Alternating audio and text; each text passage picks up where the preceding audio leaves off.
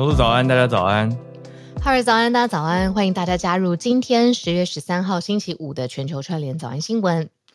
今天节目一开始呢，我们准备了一个芬兰的特别的日子，要跟大家聊一下。嗯，很特别，跟主流价值观完全不同。对，也刚好来到礼拜五了，比较不一样的一天。很快又连假之后又要准备休息。但这个芬兰是什么特别的日子？嗯，叫做国际失败日。失败，鼓励大家失败吗？嗯，他的意思是说，如果他比较有韧性，也愿意，而甚至是拥抱失败的小孩，其实他未来是更容易成功的。这是一个有点绕的逻辑，但是呢，就是跟现在我们说，哎，只能成功不能失败，是完全不同的想法。那所以他特别选出这个国际失败日，让你来秀失败。其实以前在新创圈也会有，嗯，就是最糟糕的日子。那当然能用比较。嗯就是比较粗鲁的日呃语言啦。那呃，芬兰这个日子很像是，就是大家来讲说你最糟糕或最失败的经验来秀。然后呢，就是这一天我们要好好去庆祝这个失败，因为失败当中可以有学习。这就是 International Day for Failure，就真的是每年十月十三号芬兰设定的一个国际失败日。那那 所以呢，所以我们今天要来串联失败经验吗？但是超好笑的，大家就会在比如说现在是 X 嘛，就是 Twitter 上面呢、啊，嗯，呃、上传，比如说多糟糕的，就是呃，比如说我看到所有的呃家长的噩梦，就是小孩子把，很多大家贴家里面各种很惨烈的失败的，各种各种惨烈的，嗯，你说一瞬间，对，然后画面，然后 Hashtag Day for Failure。呃，hashtag 就是呃，那 Flashback Friday，然后他说之前的 Friday 就是某一个嗯，他要秀的他的星期五，然后是一个多失败惨烈的状况，就把照片贴出来。哇，所以还有设定国际失败日的参加方法，其实就是贴出家里面的失败糗照，糗照 hashtag 对 Day for Failure 嗯就可以了。对啊，很好笑吧？国际失败日。哎、欸，我觉得这个设定很容易变成一个 trending topics，就是大家很疲乏看到谁谁谁啊又成功故事，对啊，拿奖杯，然后做了什么厉害的事情。那可是很少人可以用有时候比较乐观、比较幽默或者比较弹性的方法看说啊，真的搞砸了，而且搞砸的超大。然后对，比较比较比较难嘛。那这个。芬兰的这一天，也就是今天呢、啊，这个利益是希望大家越有能力失败，其实就是等于你越有能力下一次做得更好。嗯，聊聊对失败的想法，制作人的建议。对失败的想法，我对失败的想法，自从我接触高尔夫球这项运动之后呢，就完全的改观了。就是 这个比较好笑、轻松的一个切入，就是。高尔夫球呢，它是一个很讲求缘分。嗯，你怎么打，就是十球可能有九球，就是都会出乎意料。你有的时候觉得，哦，我这个练成这样子了，应该要打的很好了，它就是会给你一个回马枪。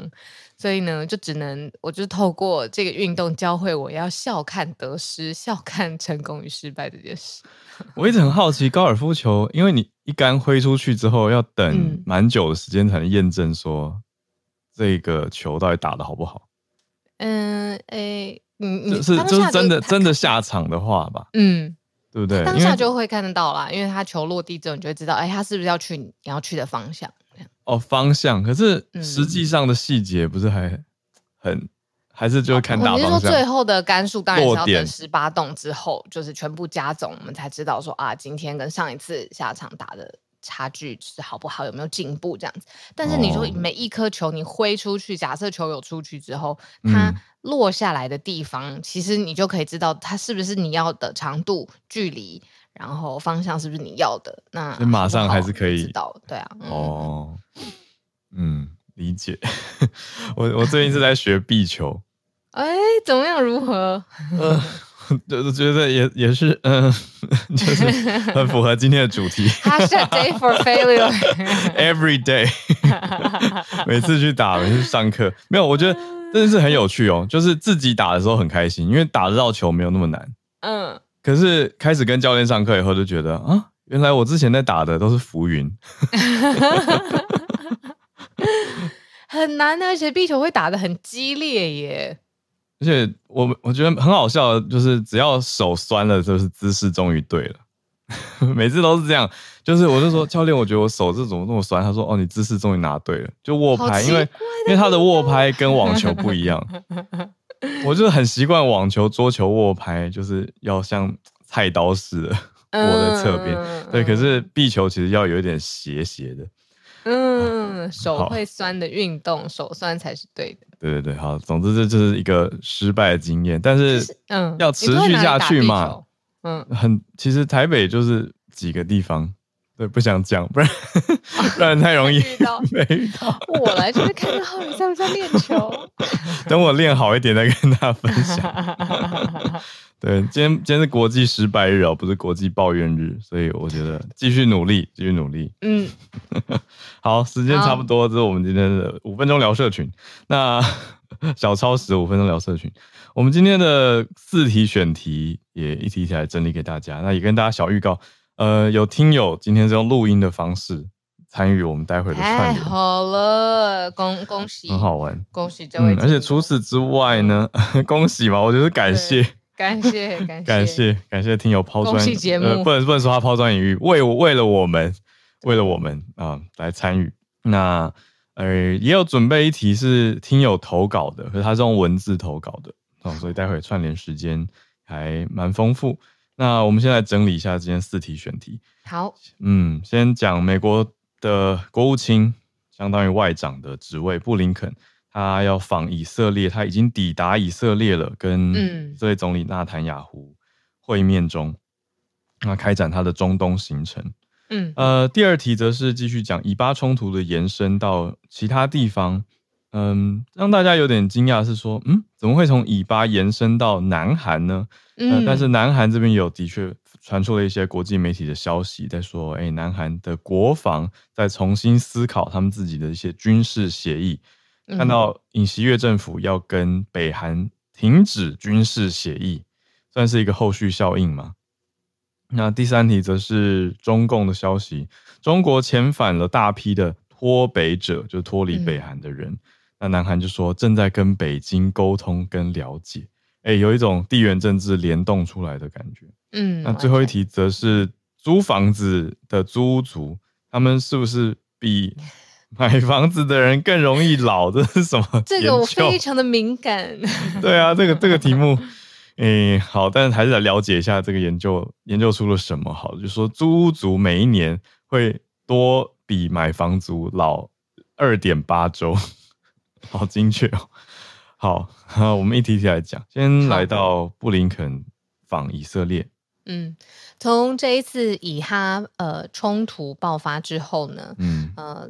延续几天，嗯，哈马斯延续几天，嗯、当然他们不用立刻，但是现在很明显，美国从总统拜登到布林肯，呃，就是刚才浩尔说这个外长的角色，其实是坚定的表示会跟以色列站在一起，不论是在口头上、声明上，甚至是实际的军事援助。到现在，我们今天要分享的第一题就是布林肯，他人已经到了以色列跟纳坦雅胡碰面。那其实他做什么事情呢？他说他呃。我觉得也有很特别的一件事情是，这一次布林肯过去，他把东西拆解的更细，呃，包括他支持以色列这件事，然后但他也承认巴勒斯坦人民有他表达他的需求，不要再流离失所，要有固定的呃居住的地方，不要一直一直被以色列居住地扩大。那他也肯定正向的说，哎，这个巴勒斯坦人民的需求其实需要找到一个解决的方式，但是他同时谴责你用。暴力的方式去解决，也就是他针对哈马斯的解决方式，他是还是不予认同的。那他也说，他这一次到中东的国家，不仅是跟以色列站在一起，他第一站看了纳坦雅胡嘛，见了纳坦雅胡。他接下来呢，也要发挥美国他在中东地区呃还有国家的影响力，用外交的方式，希望呢跟多个国家的领袖碰面。对哈马斯施压，就是从外交的方式，嗯、布林肯他也愿意继续的帮以色列，呃做。那所以这次这个这么短的时间，他人已经到了以色列，这件事情非常有标志性。嗯，他这次你说拆解的更细，就是因为他呈现出了更多他的立场。嗯、可是所谓更细是说他还是有有一些细节吗？嗯，就是巴勒斯坦人民的需求，大家会觉得说，哎，以色列就是过去它其实也有实质的造成巴勒斯坦人生活的影响嘛。比如说，呃，去年年底的二零二二年，呃，以色列新政府上任之后，他们一直想要扩建，就是呃，以色列人，呃，犹太人的的呃定居地。那这个是会实际影响到巴勒斯坦人他们现在的居住的地方。嗯、那巴勒斯坦人跟呃，就是以色列当地的人民，就是你知道很很矛盾、很冲突的时候，其实是需要找到一个解决，甚至是妥协的方案的。但是他谴责就是呃哈马斯用暴力的方式去解决。那他也认为说哈马斯正当性、代表性这些一切都存疑，就他把哈马斯跟巴勒斯坦人民、广大人民哦这个面向的牵嗯嗯嗯。可是对美国对以色列的支持，我觉得这倒是一直没什么变。嗯嗯嗯嗯，就是这一个面向蛮蛮单单面的啦，我觉得这个好像没有没有切的更细。我倒是注意到一个小细节，是布林肯他自己，他这次特别讲说，他不只是用美国国务卿的身份，他也是犹太人的身份来到这里，就也方呃等于是个人方面，他也提到了他自己的犹太背景。嗯。嗯，其实世界上面真的有非常多，你不是领袖级、商业上面的人物，嗯、呃，就很聪明的人，然后甚至是伟人，然后他们都会，其实犹太人在世界上面的文化的形塑上面，跟历史上面形塑上面是非常重要的。嗯嗯，对啊，那在这次冲突当中，目前统计出来也有出现美国公民死亡的，已经确认有二十五人在这次冲突当中。那以色列方面的统计，总死亡人数已经达到一千两百人，就是从哈马斯的攻击这个周末联动到现在的统计数字。那后续的延伸，我们刚刚不是说还有一些邻近地区的中东国家动向嘛，也一起整理在这边给大家。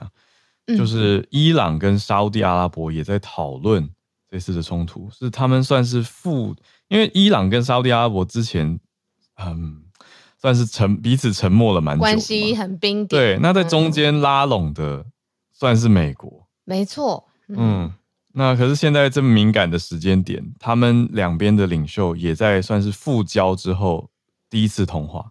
嗯，其实我这几天看了跟很多的文章啊，也就讲说为什么这个时间点会发生战争，是因为过去呃中东的国家大部分是支持巴勒斯坦的，那就是。这是一个阵营，然后对抗以色列跟美国。可是呢，美国就很喜欢在中东地区发挥他的影响力嘛。他做什么事情，他就是说服各个国家可以转向跟以色列变为友好。很喜欢，那其中嗯，真真的是这样，对。那其中最威胁的一点就是大国沙乌地阿拉伯跟以色列关系变得友好的时候，巴勒斯坦就觉得非常非常的劣势啊。这对于外交上面来说，就等于是。最主要支持他的国家，现在居然跟敌方 好起来了。对，那所以呃，他也会觉得说，呃，直接发动战争这件事情啊，呃，可以去终止。你说呃，中东国家转向跟以色列变好这样。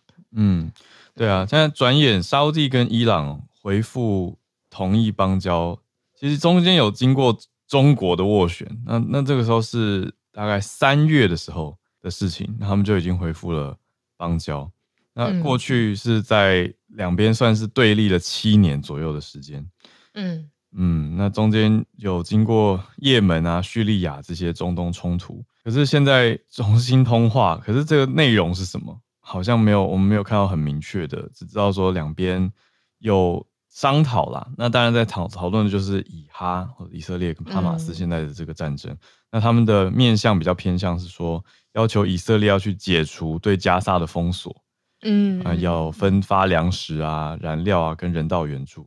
嗯，等于你看，跟美国切入就是不同的角度。因为美国布林肯来了，我的意思是说，刚刚讲的还是说美国永远支持以色列这样的讯息。嗯，可是另另外一方的联盟啊，就是这个阿拉伯联盟这边就在说，哎，解除加沙封锁，意思就是说 Free Gaza。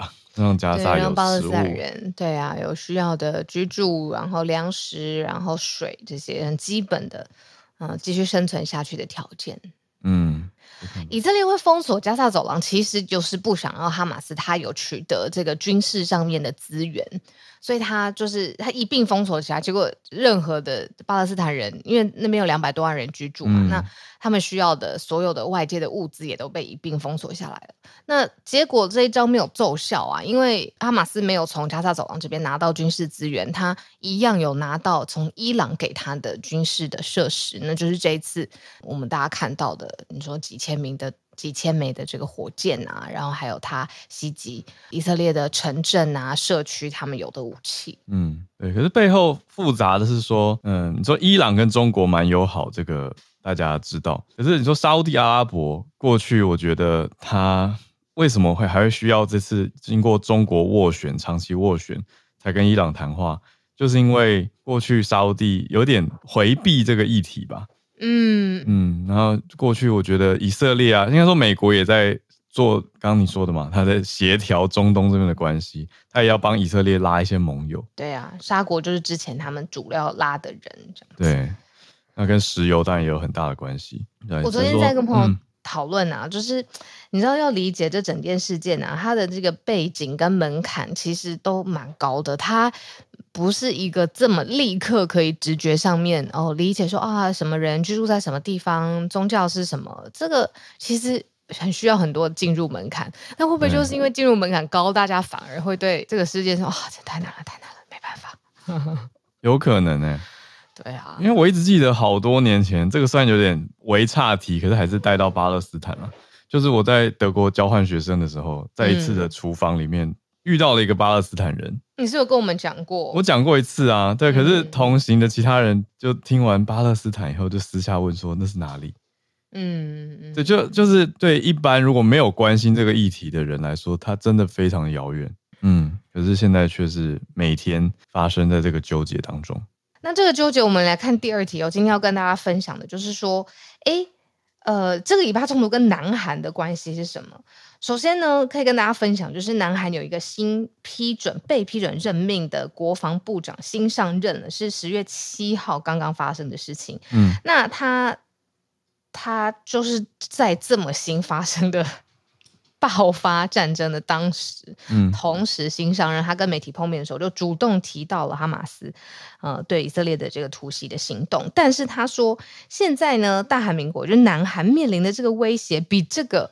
也指的是以哈冲突更更多，就是更紧张的。他指的是什么呢？就是跟北韩之间的关系。嗯呃，那很多外交分析都说，哎，现在呃，你要中东现在已经忙成一团了。那他是希望就是不要有，就是说中国、伊朗、北韩这边变反西方国家变成一个阵营。所以南韩他。你看，就在北韩这么近的地方，他说接下来很可能尹锡悦对于北韩的立场会更加的明确跟强硬。之前其实他上任之前是有说，哦，跟北韩之间的关系可能要你说有一些缓和的转变。现在时事发生变化太大了，嗯嗯，这位新任的国防部长叫申元石，很特别的呃读音跟汉字，他的呃申是申这个申请的申。源是水源的源，那石是水字旁，在水部再加一个是否的是哦，那读起来是申元石。他的说法，他就是从哈马斯这边联动到说，大韩民国正在面临的威胁比这个更严重。嗯，然后还点出前总统文在寅跟北韩领导人金正恩那个时候签的九一九军事协议。嗯，他说这对南韩的军方是造成了实质的阻碍。这个点出前朝签出签的一个东西有问题，欸。嗯，他说这个九一九协议就是让南韩对北韩的挑衅迹象监视体系没办法彻底实施了，没办法好好去监视北韩了。嗯，他说要尽快取消这件事情，就是等于是以他中东发生的事情让南韩的警戒心大增。嗯嗯，这是他们二零一八年的时候签的。嗯嗯，两韩的国防首长一起去签的相关协议，那等于就是减少了南韩对北韩可以去监控的范围。有一些限制了，嗯，嗯对，那现在变成南韩当朝当野正在讨论的一个积极话题，就是要不要停止九一九军事协议呢？嗯、还有一个就是昨天浩尔有主动聊到了，就是这一次突袭发生的时候，就是以色列针对短程飞弹的这个嗯铁穹穹系统，对铁穹系统就是失灵了。嗯、那其实这个相关的这个呃，你说防御的。呃，系统的部署，其实，在南韩也是有去检讨，就是说，那他们自己的情报系统，或者是这种监控、反监控的系统，到底可不可以顺利正常的运作？你看警戒性一提高，就去看说我到底身上有什么资源可以运用，就是当让他们相当紧张。但是我觉得真的是会去想说，呃，如果趁这一次的你说中东主权之战，然后中国、伊朗、北韩这一系列的。反西方国家的势力完全集结起来，的确是对南韩造成前所未有的威胁啊！因为之前这些国家没有什么机会全部连成一气嘛。嗯，而且他们会看的角度是说，哎，两边就算有停火协议，也不一定会这么的和平，有点有这样子的声音在里面了。而且除此之外，小路刚刚讲的那个以色列的铁穹，会让南韩去思考，他们自己有他们的飞弹防御系统，而且号称是三重防御体系。他们有一个阻杀链 （kill chain），还有韩国版的飞弹防御系统叫做 KAMD，另外还有一个呃可以攻击北韩指挥部的叫做大规模打击报复作战计划 KMPR，他们是组成三重防御体系。可是现在当朝当野，特别是呃这个时间点，他们都觉得这个真的有效吗？要再重新检视一下。嗯嗯，我觉得这就跟第三题完全的联动起来耶，就是嗯嗯。嗯第三，你要讲的是北韩之前有脱北者被关在中国，现在有六百多名的脱北者已经被中国放了，让他们遣返，不是遣返的是遣返返回北韩了。嗯、那外呃，南韩的外交部发言人还有针对这件事情去表示说，哎，目前就是北京跟。的南韩之间，就是透过这件事情有具体了解，正在沟通了解当中。对，我觉得可以补一个小的，就是北韩对于现在以哈冲突的回应说法，他、嗯、就是也站在刚刚我们说的，嗯，算是伊朗这边，他就说国际社会，北韩直接认定说这次冲突就是因为以色列对巴勒斯坦无止境的犯罪行为所导致。对啊，其实就是一部分的人会觉得说，就是以色列 has coming，对不对？就是你过去一直对呃巴勒斯坦人，就是用各种军事上的或居住上资源上面的，让他们就是这个需求一直没有得到缓解，才会导致成现在哈马斯选择用这么激烈的方式去呃大声疾呼要把以色列消除。对，那这样论述，北韩就是很站在反西方轴心嘛，或者说反美。的一个阵线上，可是在这个时间点，你说中国把脱北者遣送回去北韩，那到底是什么意思？就是有一种，哎、欸，中国虽然没有直接对以，我觉得中国这次对以巴跟以哈的冲突显得很低调，没有太高调的回应，还没有没有所谓选明显的选边站，可是它出现的这些不能讲小动作，这动作啦，因为六百多位。对啊，这一次性的哇，中国在这一次的冲突当中可重要了。他现在没有特别在你知道最前线去表态，嗯，那他一定在你知道背景运作很多呃他策划计划的事情，对啊，嗯嗯，对。那这次的遣返已经，嗯，我看这是韩联社的报道，等于从南韩那边的消息哦，说中国已经遣返了六百多名本来关押在中国的脱北者，送回北韩去。对，那实际情况，南韩是说还外交部还在了解。那中间我们知道，因为北韩跟中国有接壤嘛，所以有一些脱北者是透过必须要经过中国的路线才能够逃出的。但在过程当中，嗯、他们可能会跟中国寻求协助。嗯，那可是有一些人却是被关押的，比如说在吉林省跟辽宁省加起来就有六百多名。那这一次就是这六百多名被送回去了。可是很特别的事情，真的是南韩告诉国际媒体跟国际世界的消息嘛？中国怎么回应这件事情呢？中国外交部发言人汪文斌他有说，中国没有所谓的脱北者。诶，他说如果发现一些非法入境的北韩人，中方是一贯的依法去处理。你说你经济因素或生活不下去了，所以你就直接进入中国，他就不把这个脱北。跟北韩这一群人，就是跟北韩的连结，就是硬绑在一起，就没有所谓脱北，这些就是非法进入中方的人。那我们一并就是等而视之。这个是中国外交部发言的发言人的回应。有蹊跷，很特别，有一些蹊跷，但也要算是平衡一下嘛。就是这次的脱北者遣返工作不是现在才开始，是八月底就已经有了。当时可是当时人数没那么多，当时是两辆大巴就把九十多名送回去。可是现在这次六百多名呢，是在九号的时候，所以的确也是正好在以巴冲突之后的时间点了。嗯，但另外一个统计的角度是说，哎，也刚好是亚运闭幕之后，中国就把大批的，嗯，你说非法入境人员都遣返，所以也不只是脱所谓脱北者，总共加总有两千六百人都遣返出去。嗯嗯，所以中国在你说以巴的这个题目上的确还是没有太明确的立场。我最后可以在整个，嗯，你说小补充，就是说台湾为什么需要关心这件事情？你你看南韩之后就仔细想说，就是会不会世界变成了一个两两极的？你说反反西方反美两个集团阵线，两个集团，嗯，嗯，那他必须要站稳，比如说，因为他北韩跟他邻近这么近嘛，嗯，那。对于台湾来说，我们就一直就是有一个中国就离我们这么近，那他是不是在这样子时时局变动之后，反而他拿到了更多的后援盟国，然后集结得更快？那如果美方或是西方国家的资源、军事情报资源全部集中在中东，那台海的安全到底怎么思考？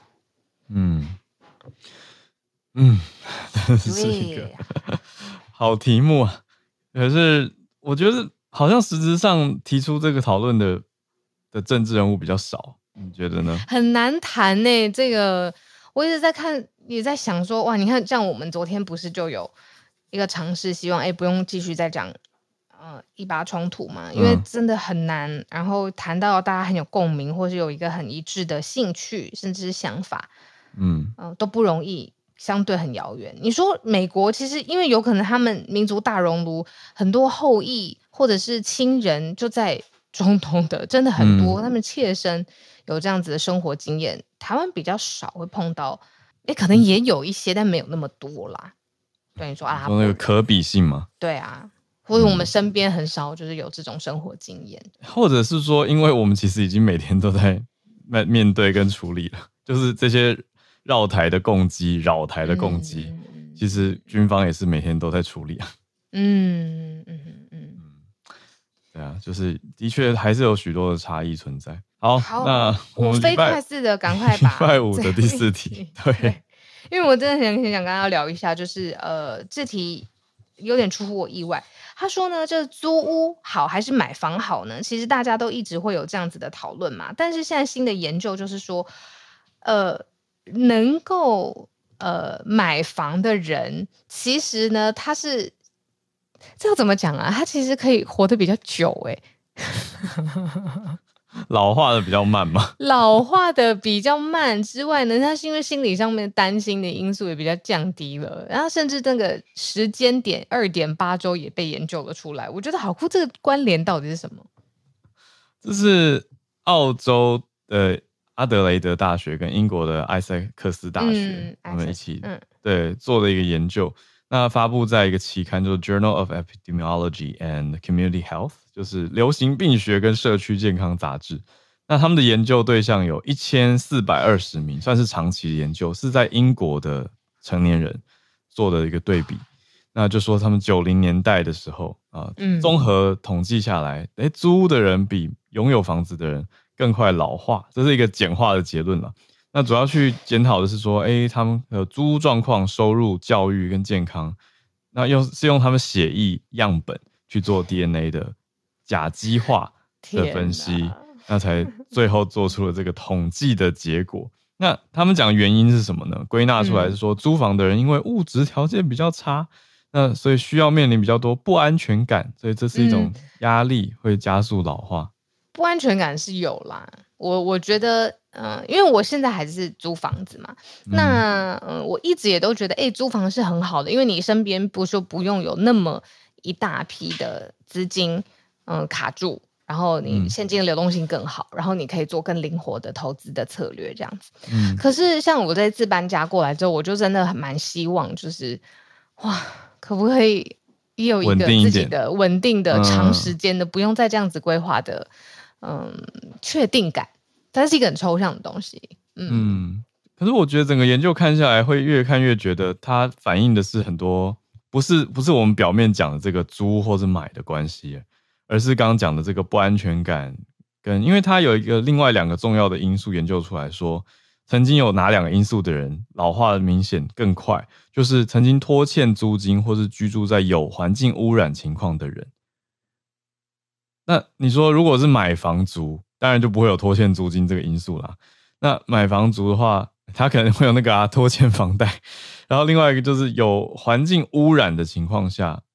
买房的人，他可能会选择的是卖掉再买其他的嘛，他可以做一个资金的应用，所以我觉得好像背后讲的是经济经济自由度，诶，我觉得这个就很很现实的一个题目吧，就是他他从你，因为你说租或买的可能性落差还是很大，我我觉得，好，这是我我自己对这个研究的解读，就觉得他。讲的是说，租房呃住房最不安全的情况叫做无家可归。他说算下来的话，这种极端情况是比其他人有家可归的人会早二十年出现老年人常有的一些症状。好的，这是我们今天的诶最后一题，算是一个研究的分享。但我觉得让大家去思考是说，嗯，自己评估自己的安定感吧。因为你说买房等于安定，我觉得不一定。是相对而已，相对而已，因为讲的那个环境污染，环境好不好，也是也是很大的考量，包括邻居啊，这也是一个考量。好，那小鹿后半的时间会变成我们的听众 听听众模式。好，那我们就来接着全球串联的时间。那我想要先来跟大家刚好呼吁，也示范一下我们这次的录音串联会是什么的感觉。呃，这次来自豆豆妈。就是常常跟我们连线的维也纳的豆豆妈妈，双豆工作室的豆豆妈妈，她今天要选的题目是法国的一个叫做这个算 bed bugs 吗？就是床虫。其实多多少少，我觉得大家在媒体上有没有看到画面？那画面其实蛮恐怖的，就有一点点像小蟑螂。就巴黎有很多。不知道为什么，就从那个床边漫出来的虫。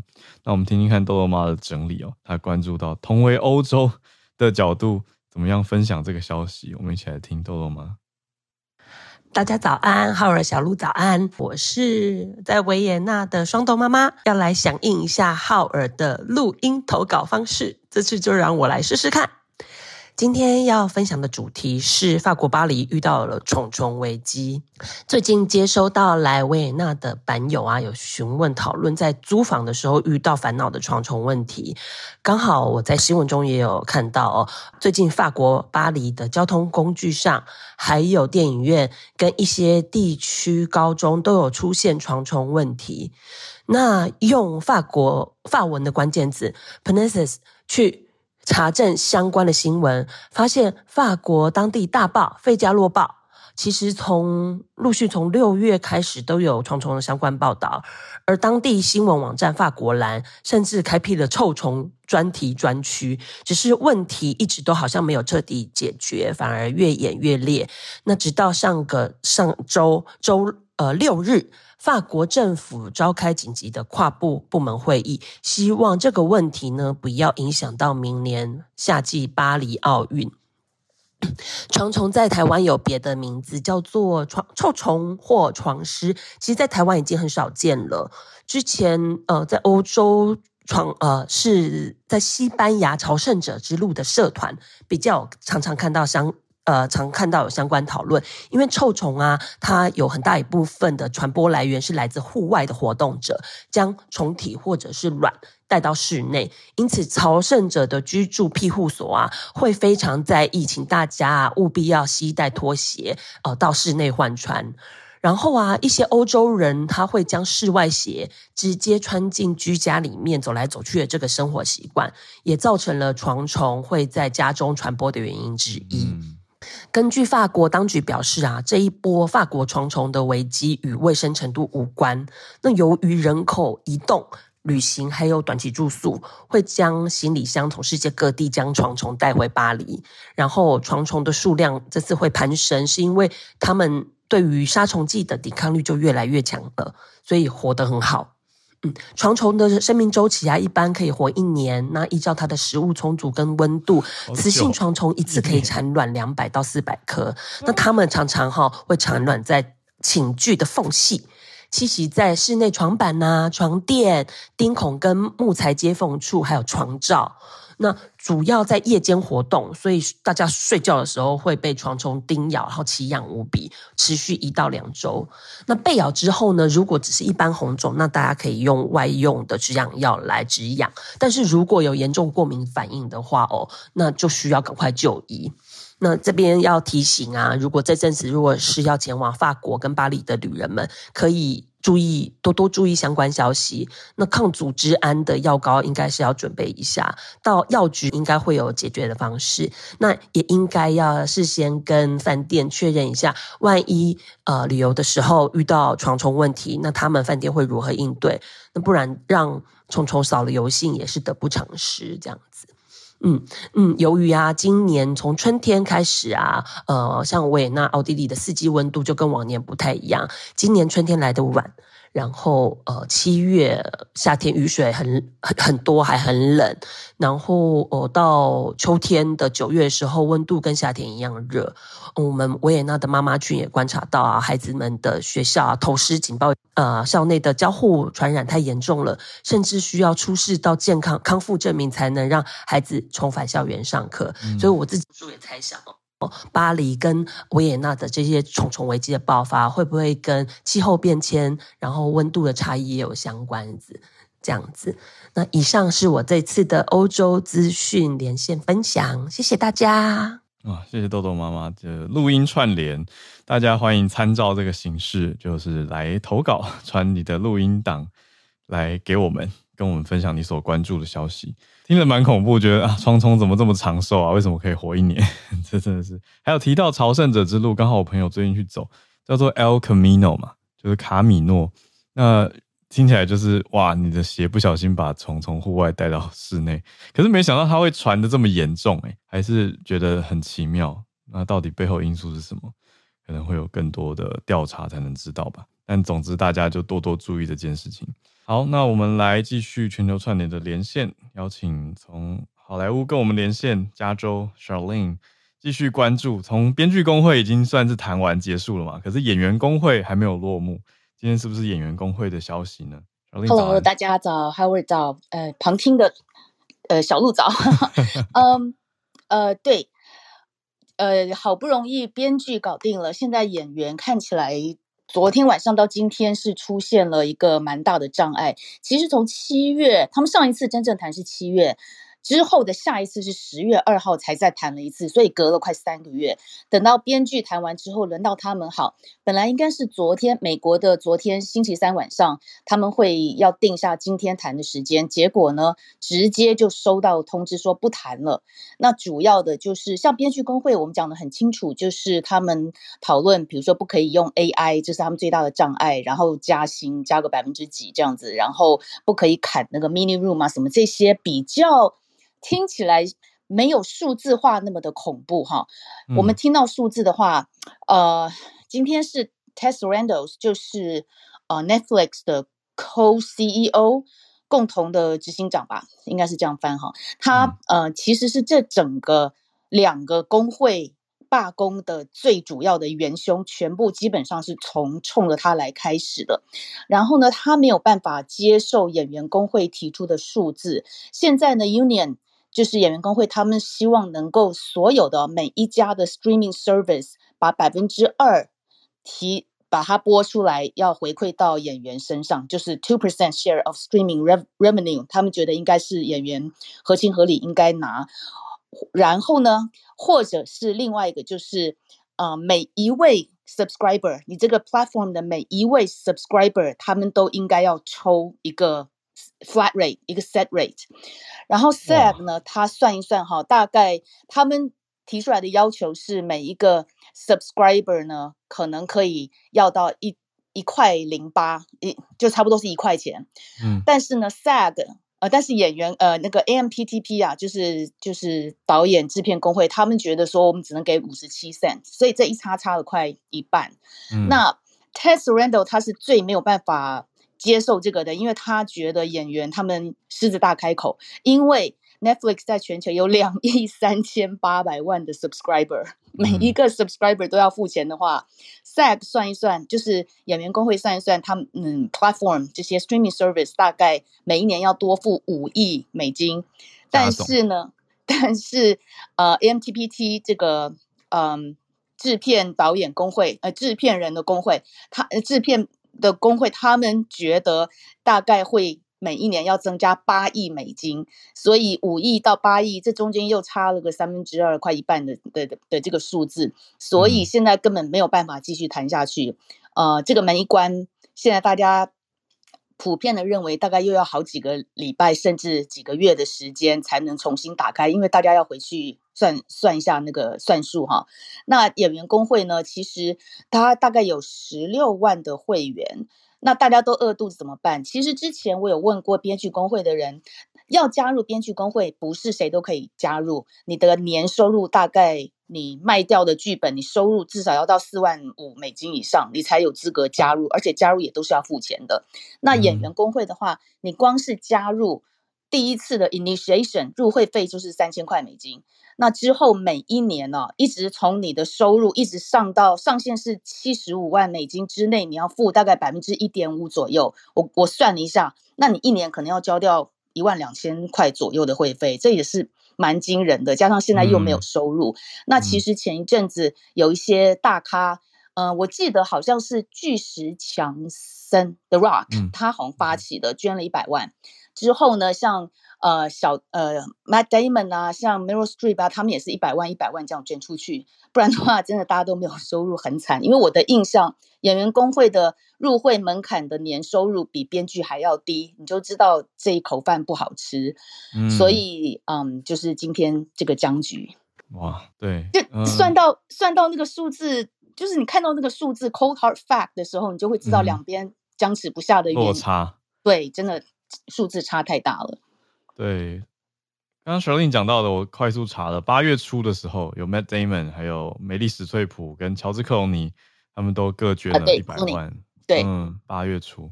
对，哇，所以美金哦，我们讲的是美金，很恐怖。嗯，谢谢 Charlene 带来这个新的进展，不过听起来 真的是还卡着，因为两边的期待落差蛮大的，真的蛮大的。好，先祝大家祝，哎，台北礼拜五是不是？先祝大家快。谢谢 Charlene，好。那我们来继续连线，来跟温哥华的听友信奇老师连线。老师早安，Hello，浩儿早，小鹿早，嗯，谢谢。那我我我带来的这个新闻已经算旧闻了，应该是啊、嗯，过去这个周末出现嗯第三位诺贝尔的经济学奖是个女性，那她算是第一位啊、嗯、拿到经济学奖。单独拿到的一个女性就对了，她今年七十七岁，叫做 Claudia Claudia Golding。昨天 Bernard 刚好也跟我们分享这个消息。哦，刚才吗？昨天。哦，哦，我是想要讲一讲她的背景。嗯嗯嗯嗯，对，我就想说，刚好信奇老师应该会有不同的面向。谢谢谢谢。啊、，Golding 这这位女士呢，其实很特别。她小时候是看小说看到入迷，想要念啊、生物，就是生物细菌学的。那可是她到 Cornell 以后呢，在三年级的时候刚好上了一堂经济课。那这个经济课的老师呢，他把他小时候吸引他去的这部小说里面的。所有的这些细菌的发展啊，然后他对于经济上的影响讲的非常的完整，让他突然就觉得找到了一个新方向，所以他才去念经济学。那他去生物细菌转弯到细那个经济学，经济学对。嗯，所以特别有意思。然后后来他就去芝加哥大学，然后拿到了一个博士，经济学博士。那他的博士论文就是在研究，就是在南方的这些经济呢，因为啊、呃、美国的内战，造成了什么样子的影响？这是他的博士论文。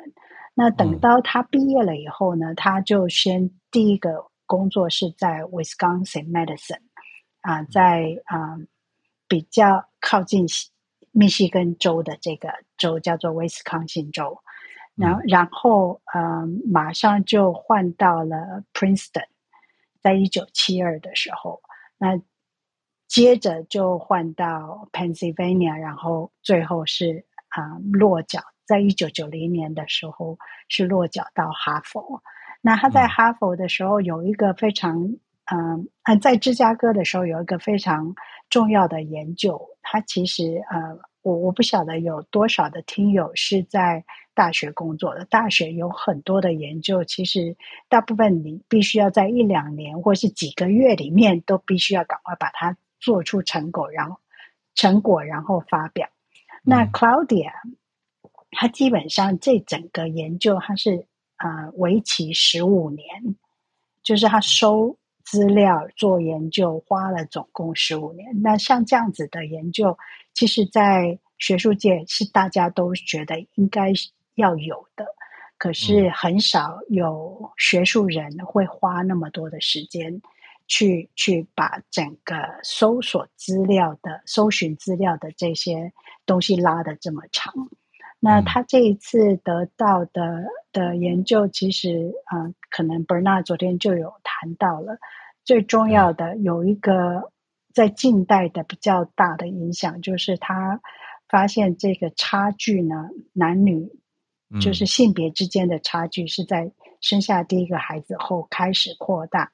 那在《纽约时报》这里这一篇里面，他其实对新冠。所造成的这个差距，好像又开始把嗯性别的薪资的差距又拉大了。那他也有谈到，就是最主要他的观察是，嗯，要要去调节这样子的关系的话，如果是呃最后伴侣之间希望有小孩，他是希望就是。整个工作职场会多去关心一下伴侣，就是不要就只是妈妈放假，或是啊、呃、另外一个伴侣去放假。我讲另外一个伴侣，因为现在有很多的不一样的组合。嗯，那我我觉得当他的当初的这个嗯发，就是发现发表了以后，有影响到很多的大学。那我今天最后想要讲的就是，在二零一零年的时候，我是二零一零年才到卑诗大学。那在那一年我还没到之前，他们就已经做了蛮久的调查，结果发现性别的工资差距其实是真的有的，而且是蛮大。那所以在二零一三年，所以我来了的第三年的时候。学校是给所有的女性，如果你是在二零一零年之前来到这个学校，它它有一个时期就对了。那每一个女性的教授，你的薪水都拿到两个 percent 的一次性的薪酬增加就对了。那五年后，哦、五年以后，他们又再去做搜寻，搜寻了所有的薪资资。的资讯以后发现，哎，性别的差异不再是统计上有效的有差别，但是这个只是统计上没有、嗯、没有这个啊、嗯、显性就对了。嗯，嗯你要是看细部，你还是可以看到，一般男教授的薪水薪资还是比女教授多。但是我要提出的另外一个观点是，男教授跟女教授在我们大学里面是二比一。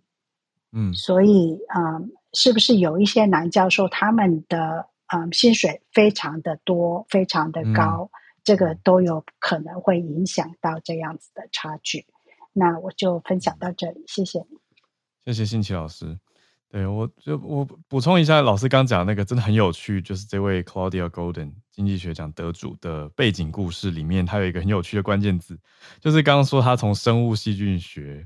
转到经济学的这个过程嘛，那他觉得他自己的初衷都没有变。他说他的，我在他的一个访问里面看到他的 original focus，他一直觉得自己是一个 detective，就是他说 I've always been a detective，他觉得他一直都是在办案子，都是在做调查的一个侦探，蛮好玩的。等于他他对于经济学的角度，他觉得是在观察跟去调查资讯来解决一个问题，或是探究它背后的原因。我觉得这个精神很有意思，也补充在后面跟大家分享。那我们今天最后的连线来宾是东京的听友翠翠，翠翠早安。Hello，早安，大家早安，好，快速说说，这是也轻松的小新闻，但是在日本也蛮重要。就是日本呢，其实除了围棋以外，还有一个很有名的，就是竞赛活动，就是将棋。日本的将棋就是那个木头的那个，嗯、我不知道，应该大部分应该是有个印象。好，那其实，在将棋里面呢，它跟围棋一样，它有所谓的名人战呢，就是头衔战。就比如说，它在这个，因为他们有个八大官方的，就是比赛这样子。如果你在各个比赛赢得冠军的话，你就可以得到一个铜衔。譬如说，他们有什么龙王战啊，什么王座战之类，就是很多。那说呃，就是最近日本最热的新闻，是因为嗯，就是日本将棋的也是号称天才的二十一岁的嗯藤井七冠哦，一叫七冠是因为他已经连续得到七座冠军了。然后呢，他。他就是突破前人，他也得到了最后一个就是王座战的冠军，所以他成为日本史上第一个拿到八大头衔冠军战的第一个人，而且他现在才二十一岁而已。对，而且他也是史上嗯最年轻成为职业骑士，他当年国中生这十四岁的时候就成为了就是职业骑士，这也是日本最年轻，然后他就一路。也不算开挂，就是一路开始默默的得到，好像十六、十七岁就开始拿到这种所谓的嗯冠军战的头衔这样子。然后他其实目前日本有也有其他有拿到七个冠军的，像是那个羽生哦，另外一个羽生对，嗯羽生善治选手，对对对，他也叫羽生，只是发音不一样。好，那他也是那个这个羽生选手，他本身也是那个降级协会的会长这样子。但是以这个就是藤井。嗯，好，现在已经改名叫藤井八冠，因为他拿到八个冠军，对，所以藤井八冠可以拿到八个冠军，真的是史无前人，甚至就是日本整个各个不算是沸腾以外，那像是那个。日本首相岸田文雄也有在推特呃 X 上面就是祝贺他，对，所以就是我们也非常期待他可呃，因为你知道其实像这样子史无前人的记录，大家一定会受到关注嘛，所以其实日本现在整个非常烧起来，除了是他的呃老家以外，像是那个日本的将棋协会是在涩谷有一个算是总部。那其实蛮多，就是粉丝是去那边一边看着直播，然后一边听就是现场的一些职业棋士的讲解。那同时也带动的，因为他得到冠军，然后他觉得，哎，我应该买个纪念品，就是所以也不少人跑到就是这个将棋协会，就是买了一些嗯纪念品做，就是做个纪念这样子。那其实也非常期待说，因为他的活跃能让更多人能加入就是将棋的世界。嗯，但是呢，因为其实他已经走到一个就是史无前人的境界嘛，但他也非常谦虚，因为他觉得其实他接下来还有很大的路要走。那其实大家也很期待说他接下来可以就是走到一个什么样的境界。那另外讲一下这个所谓的有八大头衔战，他们其实。基本上都是由一些报社就是做 sponsor，然后有给奖金。听说就是目前有公开的奖金，最高嗯最多听到是四千四百万日币这样子。就是你拿，而且它是每年都会举办。那如果说你今年拿到这个冠军的话，你就会被冠上这个头衔。比如我刚刚说一个叫龙王嘛，龙王战的话，你以后就叫做比如说藤井龙王这样子。可是如果隔一年有比赛，就是他们还是会继续比赛。那如果说有人来挑战你的话，那如果你输的话，你就是别人。就是就是变成下一个人会继承这个名号。那如果你赢太多次的话，你有特殊条件达成，你就可能就不会再获得，就是你再不会有就是输赢之称，然后你就是会获得一个说勇士叉叉，比如说勇士龙王、勇士王座这样的一个头衔。对，那这算是一个日本小小，但是其实大家也很开心的消息，因为我觉得其实像嗯，不管是我们知道的，我觉得围棋围棋在台湾可能比较有名，因为之前有那个棋魂麒麟王这个。漫画其实也是带起了一股围棋热嘛，但是也是说这样，嗯、其实这样棋也有漫画，可是我觉得没有像围棋这么的热闹。对，那蛮希望说是不是借由这一次，因为他二十一岁，可是他已经达到这个史无前人的境界，然后呢，那围棋也是更活跃。其实围棋在日本是哦，说说象棋在日本是很活跃的，嗯、对。但其实哦，台湾的，因为其实这个是日本的象棋，但它有所谓的世界象棋赛。其实我们台湾的选手又在，我记得在世界象棋赛又拿过冠军这样子。对啊，那就是期待日看看象棋会不会变得越来越发扬光大。好，嗯、那就是一个小小轻松的周末新闻。那祝大家周末愉快。谢谢翠翠。好，这个将棋我真的很不熟，可是就是有脑中有那个画面，就木头牌子。上面写字，然后可以借这个机会再多了解一下。今天的最后，我要跟大家分享一个听友用文字投稿给我们的，算是精彩故事，而且切身相关。我觉得大家都多多注意哦。就是呢，投资诈骗竟然可以跟 Booking.com 结合，这是什么意思？我们收到一个旅宿业的管理职的听友来投稿，就是他是亲身处理过的一个近期的案件哦。我回避一些细节，可是讲重点呢，就是因为 Booking.com 的几个问题点。不是在说他欠旅宿业者钱，而是他利用这个 Booking.com 不严格要求要审核好的信用卡的机制，什么意思？Booking.com 的一个问题点，我是透过这个听友我才知道，原来你拿已经过期的信用卡还过得了 Booking.com 的订房系统，诶，特别你在台湾，因为你其实是在现场才付款的，在台湾这边还没有完成他们的这个第三方支付收付的。设定开通嘛，所以意思是你他对信用卡没有什么严格的审核，所以就有不肖的这个诈骗者利用这一点来做什么事情呢？就是跟饭店大量订房，然后让别人来住，让别人来付钱。这是什么意思？就是我们这边看到有人花，呃，这是受害者啦，我就直接讲，受害者这边还不止一组哦。根据听友的投稿，他说到这个受害者。汇了超过百万到一个投资群组，那那个投资群组里面就跟你说，你只要二十万就可以入会哦，然后超过多少多少，你就可以参加各式各样的活动，还可以招待住宿哦，还可以参加慈善晚宴哦。结果你来到饭店的时候，发现饭店用你的名字，哎，有找到东西，然后说，哎，那个先生或小姐，你几月几号用 Booking.com 有订哦，可是你还没付费，然后你找不到群当初拉你进群组的那一群人。你的一百多万就这样飞走了，非常可怕诶，就是不认识你，你也不认识群组里面其他人，而且最奇妙的是这个事件啊，他当天还来了另外一组受害者，那一组受害者加的是另外一个群组，可是他们发现他们对一对以后，发现背后根本是同一群诈骗者，所以两组人来到了饭店现场都没有办法住啊，因为你当然可以住，因为有用你的名字订，可是那个 Booking.com 订的里面的信用卡有。有无效啊，所以意思就是，先生小姐，请你现场付款，你就可以入住哦。这个就是被骗了嘛，那他们就去报警了。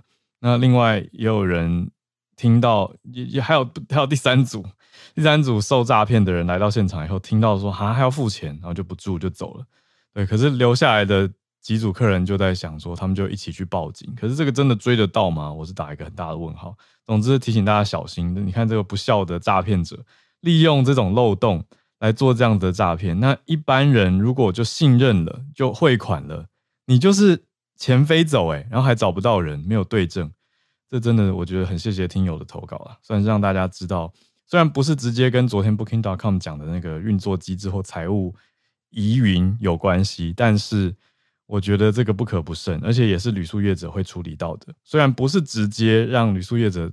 蒙受巨大的损失，但是他们这个空出来的被大量订走的房，没有人来住，没有人付钱，其实也是一种变相的损失啊。所以我觉得大家都要多多注意这件事情。那以一般用户的角度，当然会觉得 Booking.com 在搞什么啊？怎么会允许这种东西发生？这对谁都不好啊。只是当一般订房人好像有点方便而已。